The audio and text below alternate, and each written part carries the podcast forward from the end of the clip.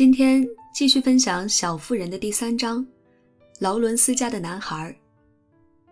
听男孩这么夸奖自己的姐姐，乔高兴的小脸通红，连忙把这番话记在心里，准备回头告诉梅格。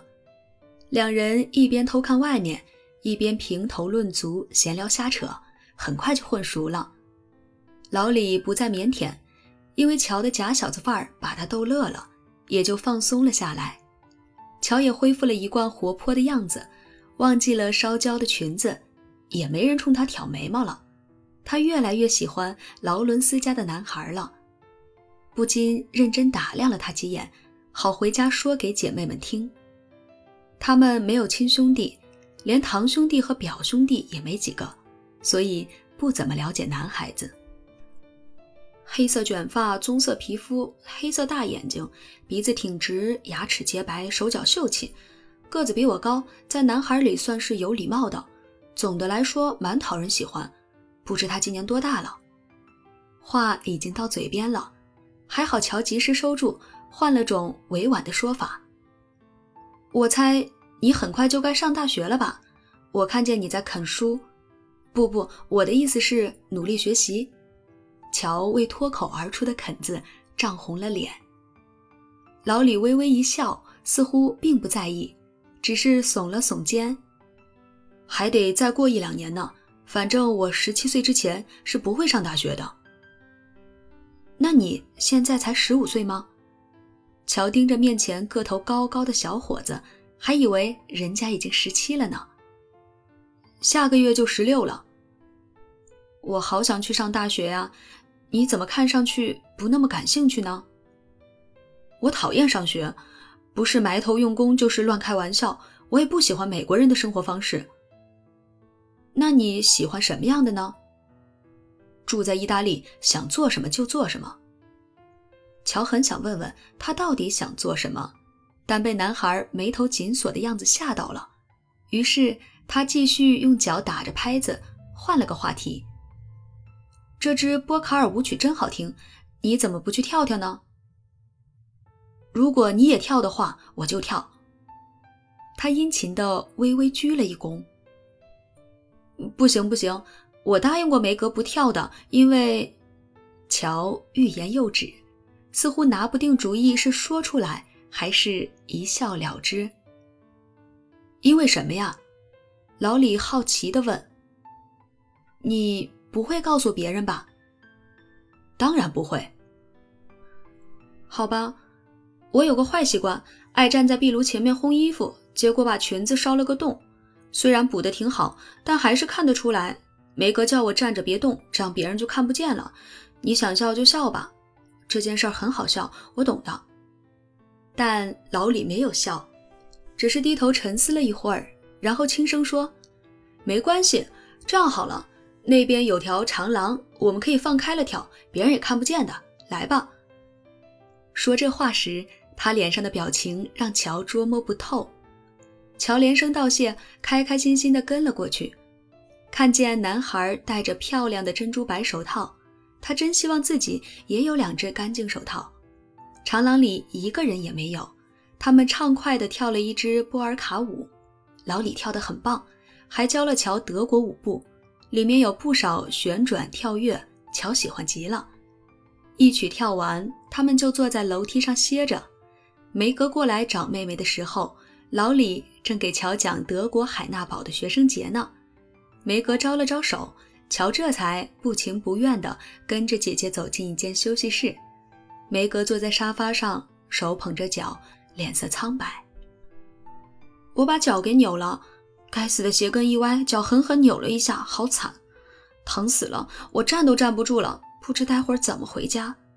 他边说边疼得前后直摇晃。我就知道这双傻不愣登的鞋会伤了你的脚，真糟糕！但除了叫马车或者在这边过夜，我实在想不出办法了。乔回答，轻轻帮姐姐揉着脚踝。叫马车太贵了，更别说根本叫不到。大多数人都是坐私家马车来的，这边离马车房远得很，也找不到人去叫。我去，千万别！现在都九点多了，外面黑乎乎的。我也不能在这边过夜，屋里已经住满了。莎莉带了几个朋友过来，都住在这儿，我就在这边歇着，等汉娜过来，到时候再说吧。我去找老李，他可以叫车。乔突然想到这个点子，长舒了一口气。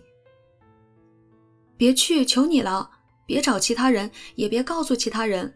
把我的鞋套拿来，把这双高跟鞋跟我们带来的东西放在一起。我不能再跳了。吃完晚饭，你就去看看汉娜来了没有。她一来，马上告诉我。他们现在已经去吃晚饭了，我会陪你的。我宁愿陪着你。别呀，亲爱的，跟他们一起去吧。给我带点咖啡回来，我累得要命，动都动不了。说完，梅格斜倚在沙发上，用裙子把套鞋遮得严严实实的。乔风风火火地朝餐厅跑去。不小心冲进了摆瓷器的小间，又推开了一扇房门，发现加德纳老先生在里面偷喝酒。好不容易找到餐厅，他倒了杯咖啡，又冒冒失失的弄洒了，把裙子前面弄得跟后面一样糟。老天啊，我真是笨手笨脚的！乔嚷嚷着，拿梅格的手套拼命去擦，结果又搭进去一只手套。要我帮忙吗？旁边传来一个和气的声音，原来是老李。他一手端着满满一杯咖啡，一手托着一盘冰淇淋。我想给梅格倒点咖啡，他累坏了。有人撞了我一下，结果搞成这样了。乔郁闷地瞧了瞧弄脏的裙子，又看了看如染上咖啡的手套。真倒霉！我正打算把这些东西端给别人呢，要不送去给你姐姐行吗？太感谢了，我带你去找他，我就不帮你拿了，不然肯定又搞砸。乔在前面引路，老李支起一张小桌，又去给乔拿了些咖啡和冰淇淋，看上去很习惯照顾女士。他是那么细心周到，就连挑剔的梅格也夸他是个好小伙。他们开开心心地吃了糖果，又跟三两个溜达过来的年轻人玩起了逢七跳过的游戏。大家刚玩到兴头上，汉娜就来了。梅格忘了脚伤，猛地站起来，疼得大叫一声，赶紧抓住乔：“嘘，什么也别说。”他低声叮嘱乔，接着大声说：“没事儿，脚稍微扭了一下。”接着他就一瘸一拐地上楼收拾东西去了。汉娜大声数落，梅格哭哭啼啼，乔实在没办法。